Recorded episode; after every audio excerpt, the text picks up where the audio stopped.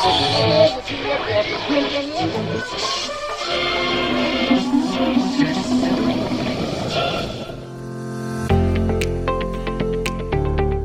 салам, это «Постсоветистан», подкаст, обсуждающий глубокие, но не всегда понятные изменения в обществах Центральной Азии.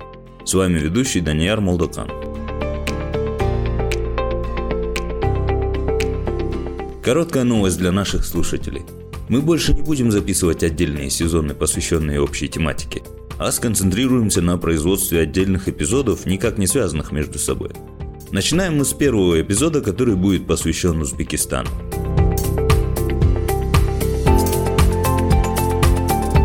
Как-то раз мы с вами обсуждали экономику Узбекистана и говорили о важности независимости Центрального банка. В прошлом эпизоде мы обсуждали конституционные реформы в Узбекистане. 30 апреля 2023 года в Узбекистане прошел очередной конституционный референдум, по результатам которого была принята ныне действующая конституция. В статье 151 в новой редакции Конституции Республики Узбекистан звучит следующее. Национальный банк Республики Узбекистан независим в выполнении своих задач. Вот об этом мы решили поговорить с экономистом, преподавателем в Академии ОБСЕ Джавлоном Джураевым.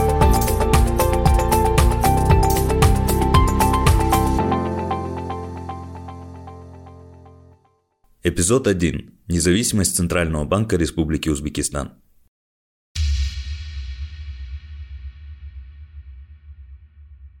Здравствуйте. Джавлон, давай попробуем объяснить нашим слушателям, почему это важно и почему это историческое событие. Обеспечить независимость Центрального банка во время прошлой беседы тоже мы немножко касались этой темы.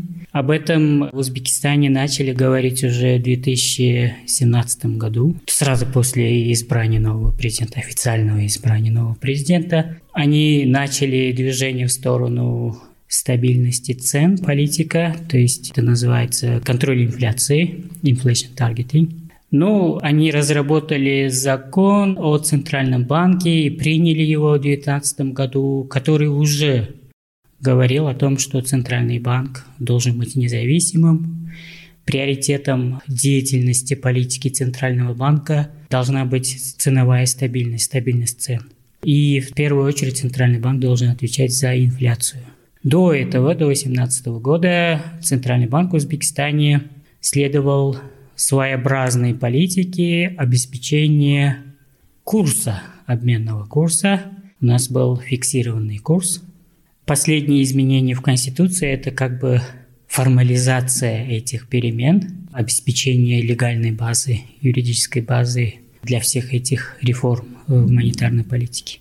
Да, интересно, что же сподвигло государство Узбекистана таргетировать в прошлом именно обменный курс ну, разные страны используют разный подход к монетарной политике и следовать фиксированному обменному курсу и основывать свою монетарную политику на этом – это не редкость. Это часто бывает. Ну, в большинстве случаев, да. То есть самая последняя современная экономическая теория, макроэкономическая теория говорит, что Центральный банк в первую очередь должен отвечать за инфляцию. И вот э, некоторые страны используют фиксированный курс обмена, некоторые страны плавающий курс обмена.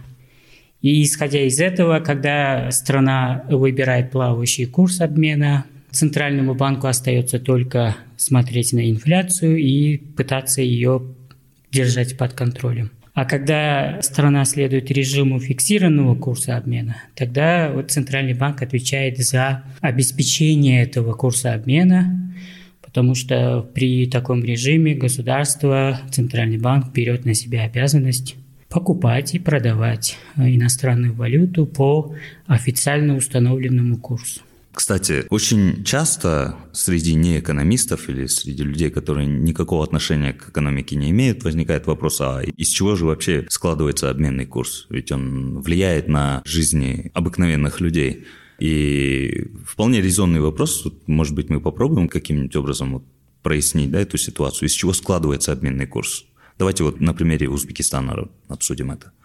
Ну вот да, до 2017 года Узбекистан как раз очень такой классический пример, который можно использовать для не только объяснения для широкой публики, как разные вот эти два режима обменного курса работают, но и даже студентам можно это все приводить как пример. Когда у тебя фиксированный курс, это означает, правительство, Центральный банк ведет монетарную политику через обменный курс. Этот режим, почему его до сих пор некоторые страны используют, этот режим имеет свои плюсы, потому что ты можешь контролировать полностью, что происходит, скажем, с ценностью или с ценой твоей валюты национальной.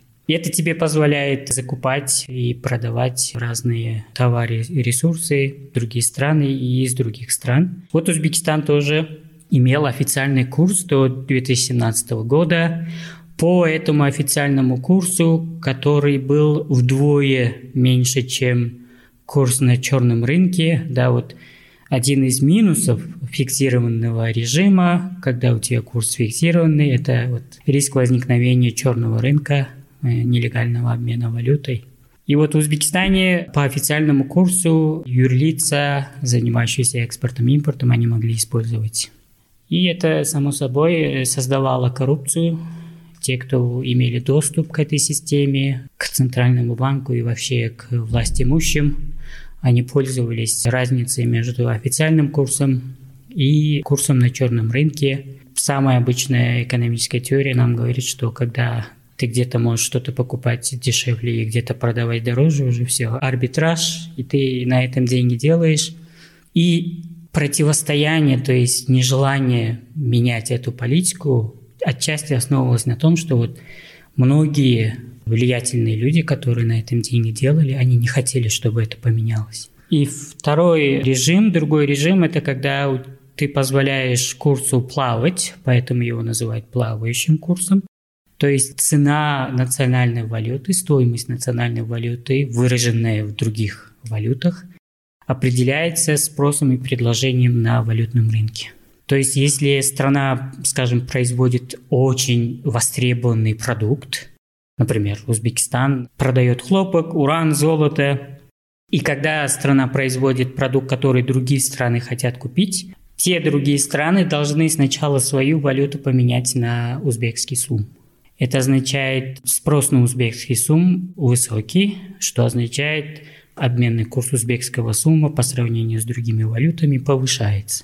А если твоя страна покупает у других стран, и другие страны относительно меньше у тебя покупают, получается, твоя национальная валюта больше обменивается на иностранную валюту, то есть предложение твоего национального сумма, узбекского сумма нашего, на рынке обмена растет, а когда предложение растет, цена этого суммы падает, стоимость этого суммы. То есть Центральный банк, правительство позволяет международному обменному рынку, валютному рынку определять, какова будет стоимость национальной валюты. Они могут на это как-то пытаться повлиять, но вот это в основном определяется вот насколько мир хочет твою национальную валюту и насколько ты хочешь купить иностранную валюту. То есть Узбекистан, узбекский сум хочет купить иностранную валюту. Узбекистан сама по себе богатая страна, ресурсообеспеченная страна, страна, которая имеет потенциал производить дешевле, чем многие другие страны. Но тем не менее, давайте попробуем обсудить, как вот это вот изменение, как вот эта реформа, потому что это ну, действительно большая реформа, которую ждали очень многие люди. Как эта реформа в итоге повлияла на экономику Узбекистана? Ведь как-никак уже прошло пять лет, да? Да, 17 год, если обменный курс как поменяли, если 17 -го года уже 5-6 лет прошло. Да, они за один день просто отменили официальный курс и приравняли официальный курс к курсу на черном рынке. Mm. То есть э, вот моментальный скачок. Ну, это вызвало немножко волнений, но потом постепенно они смогли это все стабилизировать. И с тех пор курс узбекского сумма вот определяется как раз-таки спросом и предложением. И переход именно на плавающий обменный курс и заставило правительство наконец-то понять и признать, что Центральному банку нужно позволить вести нормальную монетарную политику, потому что когда ты используешь режим плавающего курса, центральный банк должен что-то делать, чтобы удерживать этот курс или как-то влиять на него, и чтобы не позволять национальной валюте слишком сильно падать. И Центральный банк, на самом деле, он, хотя он в этом плане очень молодой, он показал, например, как раз вот на Украине все вот эти события начались, угу. и в обществе началась паника, что вот, вот это все повлияет на нас, и из-за того, что в Узбекистане история того, что нет никакой монетарной политики и национальной валюте доверять нельзя, в ней беречь свои вклады нельзя, у людей автоматически появляется сомнение, что вот национальная валюта начнет падать. Угу. И когда люди ожидают, в монетарной политике это показывает еще то, что ожидание людей на будущее тоже влияет на то, что происходит в экономике. И Центральный банк должен учитывать это тоже. И вот люди начали паниковать и начали покупать, скупать доллары. Это означает, они начали продавать сумму. Угу. Это мы возвращаемся к тому, что если массово все начнут продавать сумму, это очень много предложений, то есть все сбрасывают сумм на рынке, и получается его курс автоматически падает, его mm-hmm. ценность, э, стоимость падает. И Центральный банк отреагировал на это, подняв policy rate. Учетную ставку. Да. Ставка рефинансирования. Да, ставку рефинансирования с 14 до 17 процентов. Угу. И через вот такую политику они смогли остановить падение суммы. Угу.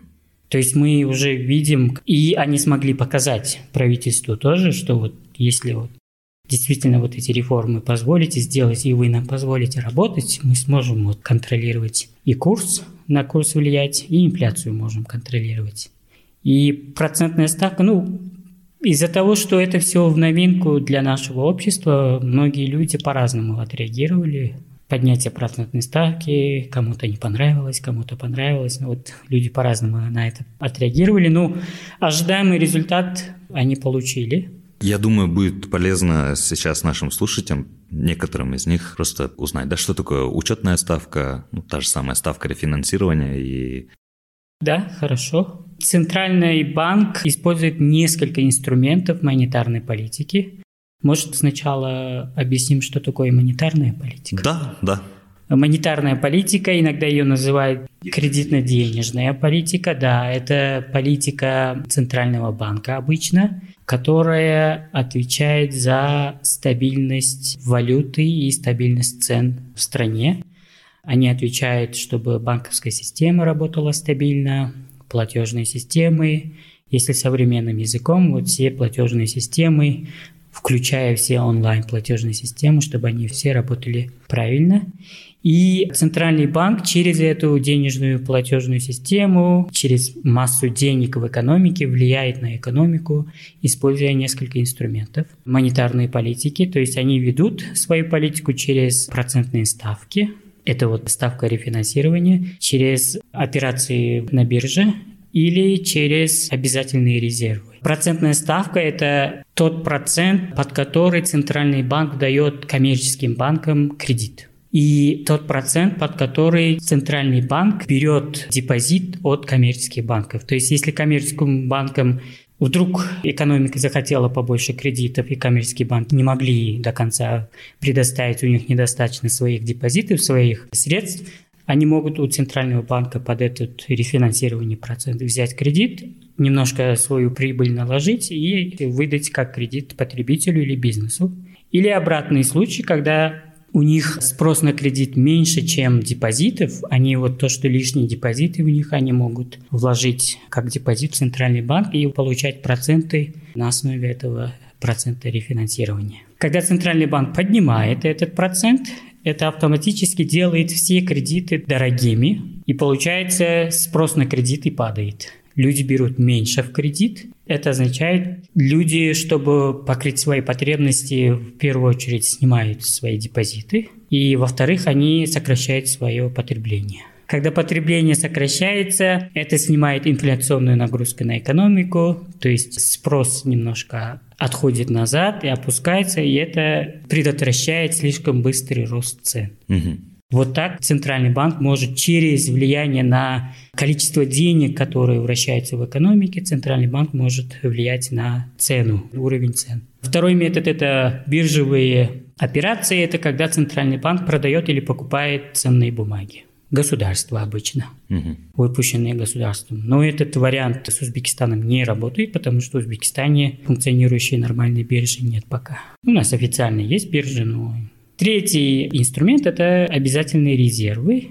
Это когда коммерческий банк получает деньги от вкладчиков в депозиты, коммерческий банк обязан определенный процент вложить в специальные счета в центральном банке на всякий пожарный случай. Угу. Если вдруг что случится, и вкладчики, большинство вкладчиков, или половина, или 30% в одно и то же время попросят свои деньги назад, угу. чтобы банк ликвидность полностью не потерял, они на всякий случай держат какую-то часть своих обязательств перед вкладчиками, держат как резерв в Центральном банке. Вот этот закон о страховании депозитов же, да? Страхование депозитов нет, у нас просто Центральный банк, как говорит, вот, сколько вы в национальной валюте вклады получаете, 4% должны хранить. А, 4%, 4% да? должны хранить в Центральном банке. Если вы в валюте берете депозиты, тогда 18% должны хранить mm. в Центральном банке.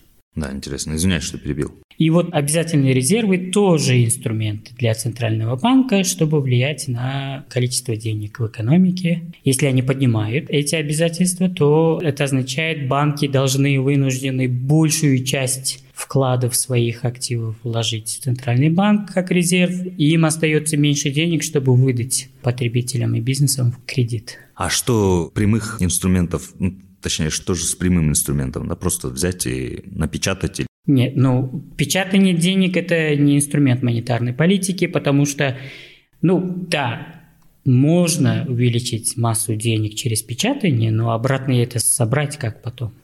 У Центрального банка прямого контроля нет. То есть Центральный банк не может отправить кого-то по домам собирать лишние деньги, чтобы потом их сжечь. Да. Вот интересно, вы сейчас сказали то, что как таковой хорошо функционирующей внутренней биржи в Узбекистане нет. А тогда как э, те же самые фискальные органы, да, то есть Минфин там и так далее, как они аккумулируют внутренний государственный долг? То есть как этот инструмент выходит? Обычно как бы государство выпускает краткосрочные векселя или обязательства государственные, и Нацбанк скупает их и предоставляет деньги государству. Это же как бы обычно так работает. Да, то есть государство выпускает облигации и продает на бирже.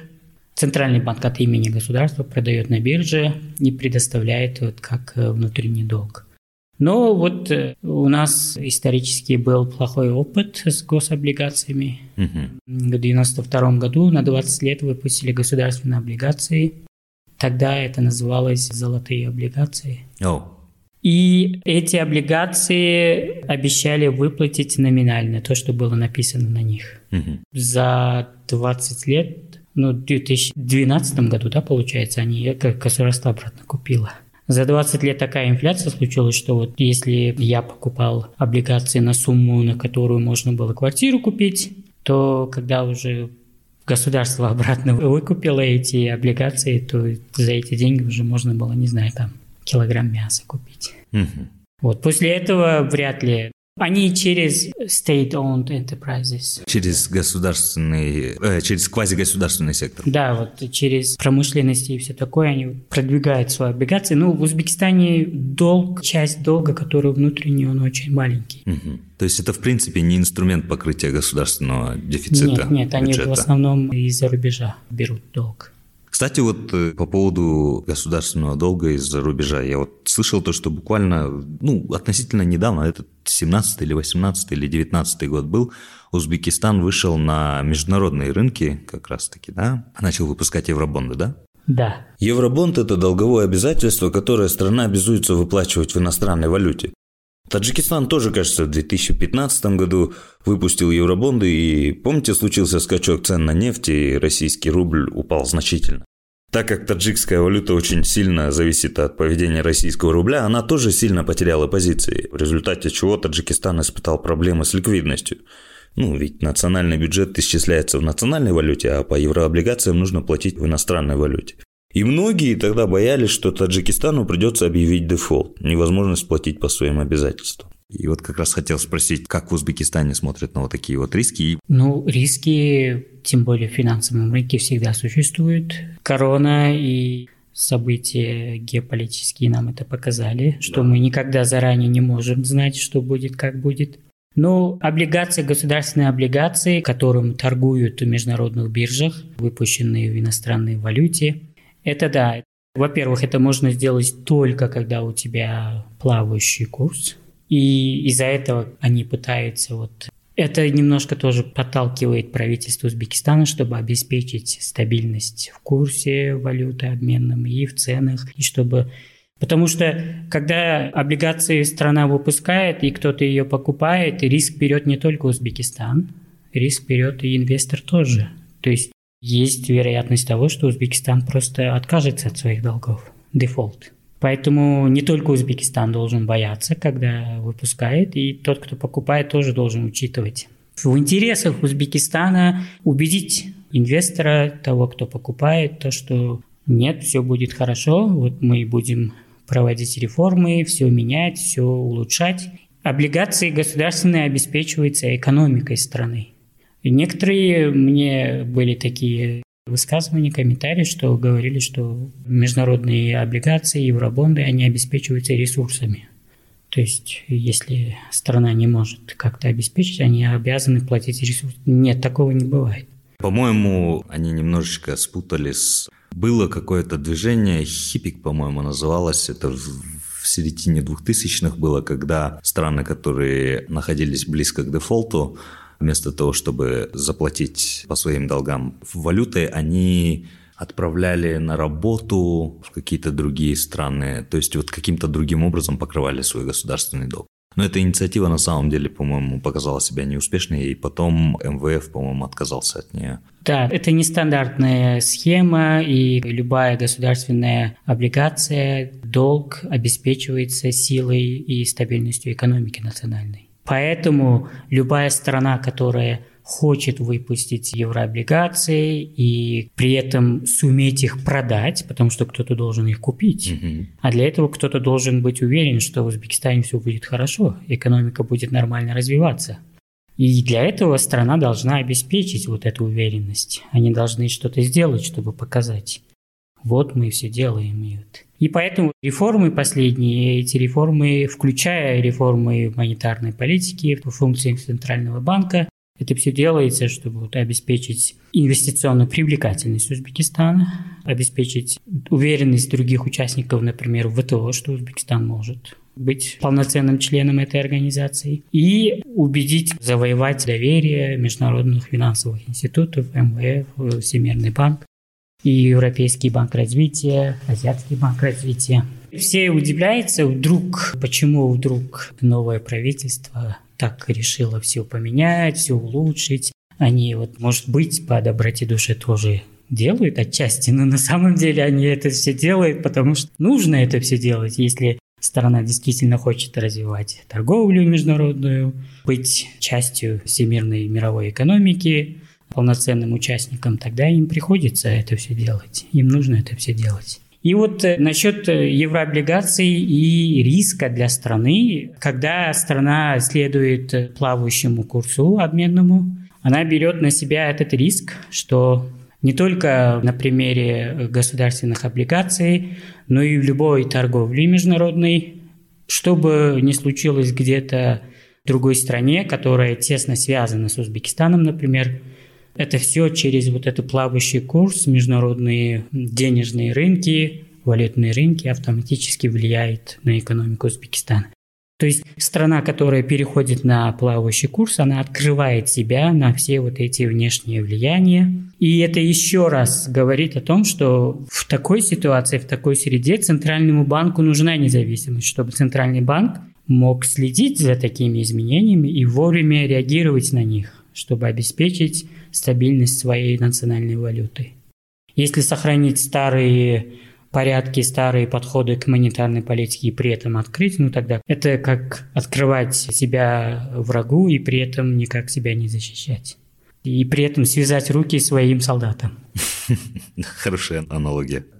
Так, есть ли какие-нибудь уже видные экономические бенефиты, да, плюсы ну, торговля, экспорт, импорт, э, международные отношения и сотрудничество, это все растет. Но если мы говорим про монетарную политику и про Центральный банк, Центральный банк не отвечает за экономический рост. Это не задача Центрального банка. Именно по этому направлению ожидания людей инфляционные понизились. Угу. То есть население начало понемногу-понемногу доверять Центральному банку. А для Центрального банка это вот один из самых главных факторов. Потому что Центральный банк должен уметь убеждать. Если Центральный банк что-то объявляет, и ни бизнес, ни потребитель этому не верят, тогда хоть сколько полномочий давать Центральному банку бесполезно, потому что они не смогут ничего поменять. Как мы прежде сказали, они должны учитывать даже ожидания людей, населения, участников в экономике. Да, потому что попросту, там, допустим, те же самые инфляционные ожидания людей могут в итоге свести на нет любую монетарную политику. Да. Центральный банк у нас начал сначала ежеквартально, потом ежемесячно выпускать свои отчеты и свои планы заранее. То есть мы собираемся вот так вот так делать. Они периодически надежно на своем сайте вот это все размещают. Они разместили все документы на трех языках какой монетарной политике они следуют, какими, каким правилам они следуют, какие инструменты будут использовать, каковы ставки вот эти все рефинансирования, обязательные резервы, они все вот пытаются, потому что одно из требований эффективной монетарной политики – это прозрачность. Центральный банк должен постоянно информировать общественность о том, что, что они в первую очередь, что они собираются делать, минимально до следующего года. И потом они должны отчитываться. Вот мы вот это сделали, вот видите, мы на самом деле сказали вам вот это, и на самом деле вот это сделали. И это дает другим участникам экономики, бизнесу, потребителю, и это дает уверенность, что, а, оказывается, они вот обещали, сделали. Угу. В следующий раз, когда Центральный банк что-то еще обещает, потребители, бизнес – принимает свои решения, покупать что-то, потреблять и бизнес там инвестировать, они принимают свои решения, основываясь на информации, которая поступает от Центрального банка. Джалон, разве Центральный банк не должен быть немного непредсказуемым для того, чтобы его кредитно-денежная политика была успешная? Элементарно, там, допустим, идет какой-то перегрев в экономике, Угу. Допустим. И центральному банку необходимо, просто необходимо поднять учетную ставку, что, соответственно, бизнесу не понравится. И даже если, получается, центральный банк заранее уведомит о том, что он будет собирается поднимать учетную ставку, то бизнес же за счет своих инфляционных ожиданий просто-напросто может повысить цены. Нет, центральный банк, когда я сказал, что центральный банк должен заранее им говорить, предупреждать, что они собираются делать, это не касается того, что мы собираемся поднимать процентные ставки или там опускать или что еще. Центральный банк не может быть непредсказуемым, потому что первостепенная задача Центрального банка – это обеспечить стабильность цен. Угу. То есть потребители бизнеса должны знать, что будет завтра. Они должны более-менее быть уверены, если мы хотим, чтобы бизнес хотя бы на 5 лет строил планы, исходя из этих планов он инвестировал, строил новую фабрику или расширял – существующую фабрику и все такое, тогда мы должны дать им уверенность, что вот будет стабильность. Угу. Экономика не будет постоянно прыгать. И как мы следим, что экономика прыгает, это вот мы смотрим на цены, насколько они непредсказуемы. И потребитель, чтобы он мог принимать решения, сколько денег ему надо беречь, вкладывать, и сколько денег надо использовать сейчас, потом. Все эти решения принимаются на основе вот ожиданий. И если центральный банк будет себя вести непредсказуемо, тогда уже автоматически отменяется их роль как стабилизатор. Угу. То есть они сами будут создавать нестабильность в экономике, постоянно меняя свое направление. То есть когда уже потребители и бизнес уже привыкли к тому, что когда экономика идет к инфляции, они знают, что Центральный банк ответит на это повышением процентной ставки. Угу. Исходя из этого, они будут принимать свои бизнес-решения и свои потребительские решения. Сейчас, судя по всему, в Узбекистане появились два органа, которые напрямую влияют на развитие экономики этой страны. То есть это фискальные органы, политика налогов. Минфин. Минфин, налоговая, наверное, да, еще? Да, налоговая. Налоговая, она подчиняется Минфину. Подчиняется Минфину, да. А не возникает ли тут конфликта между монетарной и фискальной политиками? Допустим, государство аккумулировало большой государственный долг в прошлом, чтобы за счет государственных расходов дать толчок застоявшейся экономике. И в настоящем испытывает сложности с погашением этих аккумулированных долгов. Допустим, государство решит увеличивать налоги, изъять количество денег в обращении для погашения внешнего долга. А тем временем в стране, предположим, высокая инфляция, и Нацбанк решает еще и повысить ставку рефинансирования. То есть еще больше изъять денег с экономики. Такая политика ведь может привести к падению экономической активности. И вот в этой связи вопрос. Как эти действия координируются между Минфином и Центральным банком? В прежнем Узбекистане таких проблем не было, потому что Центральный банк подчинялся Минфину. Да, То есть Центральный банк был. Сейчас по новым правилам Центральный банк, даже председатель Центрального банка выдвигается кандидат президентом. Президент не назначает, он выдвигает кандидатуру, парламент должен... Утвердить ее, да. Да. И Центральный банк отвечает парламенту, а не каждый год дает отчет парламенту. То есть теперь уже Центральный банк, вот эта экономическая, макроэкономическая политика действительно в Узбекистане разделилась надвое. Вот то, что ты указал, фискальная часть и монетарная часть. И Центральный банк, как мы в предыдущем примере, когда Центральный банк действительно независимый, и он действительно отвечает за монетарную стабильность в стране, и следит, что происходит в мире, и на все изменения, которые могут повлиять на экономику страны, сразу реагирует, принимает соответствующие меры. Точно так же, когда Минфин, исполнительная власть, принимает какие-то решения по налоговой политике, фискальной политике, то Центральный банк, как независимый институт, он реагирует на это. Если налоги повышаются, то это может привести к рецессии, угу. когда простыми словами, отбираешь деньги, выкачиваешь деньги из экономики, из обращения, это снижает э, спрос, и предложение тоже в ответ на это падает, и это уже рецессия идет экономика, и чтобы это предотвратить, Центральный банк комплементирует фискальную политику как это называется, contraction fiscal policy. Сдерживающая. Сужающая фискальная политика – это когда налоги повышаются или затраты сокращаются. И э, Центральный банк отвечает на это своей расширительной политикой, когда они опускают процент, снижают процент, чтобы компенсировать угу. то, что идет в бюджет для покрытия дефицита в бюджете. Центральный банк через монетарную систему предоставляет в виде низкого процента на кредиты.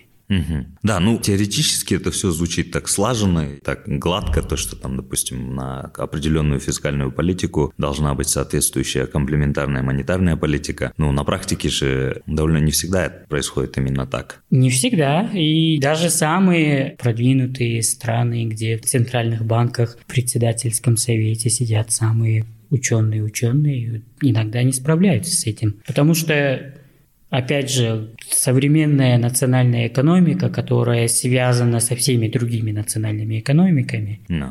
То есть так и так национальная экономика внутри себя имеет очень много факторов, которые могут резко меняться. А теперь они еще и под влиянием глобальных факторов. Поэтому иногда не справляются. Ну, к сегодняшнему дню самый лучший вариант, самый лучший подход, который мы знаем, это вот контроль инфляции. Ну вот quantitative easing, количественное облегчение, это результат того, что вот через процентную ставку контролировать, пытаться влиять на экономику, стимулировать экономику, этот подход тоже имеет свои пределы. То есть, когда ставка опускается слишком близко к нулю, уже центральный банк теряет свою способность как-то влиять на экономику. И вот этот инструмент как бы уже все теряется. Он уже не может как-то повлиять. Потому что если они изменят процентную ставку от 0.05 к 0.04, это вряд ли что-то глобально изменит в национальной экономике, что-то сильно не поменяется. Поэтому из этого тоже сделали выводы после глобального кризиса. Сделали выводы, сказали, а, оказывается, вот ставку нужно держать подальше от нуля чтобы вот не доходить до того, что нам приходится вливать просто в экономику, в финансовую систему деньги. Угу. Создать деньги и вливать. Угу.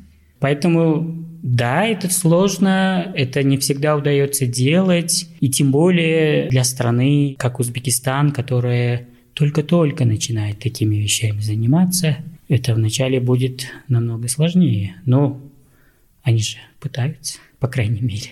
Да, да, они пытаются. Что уже радует. Да, что уже очень радует.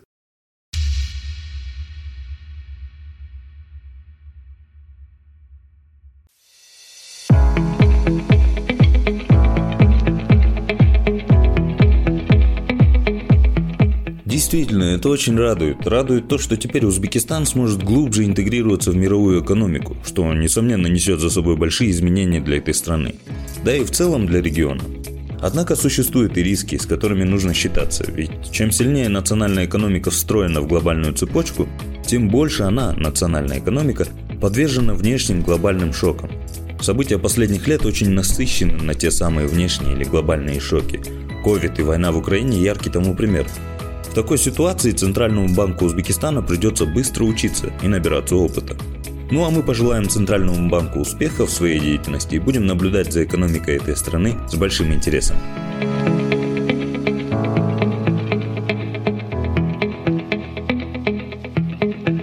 Все эпизоды нашего подкаста вы сможете найти на нашей странице в Facebook «Постсоветистан» а также на подкастинговых платформах. Давайте о себе знать, комментируйте, оценивайте и делитесь информацией по Советистане в ваших социальных сетях.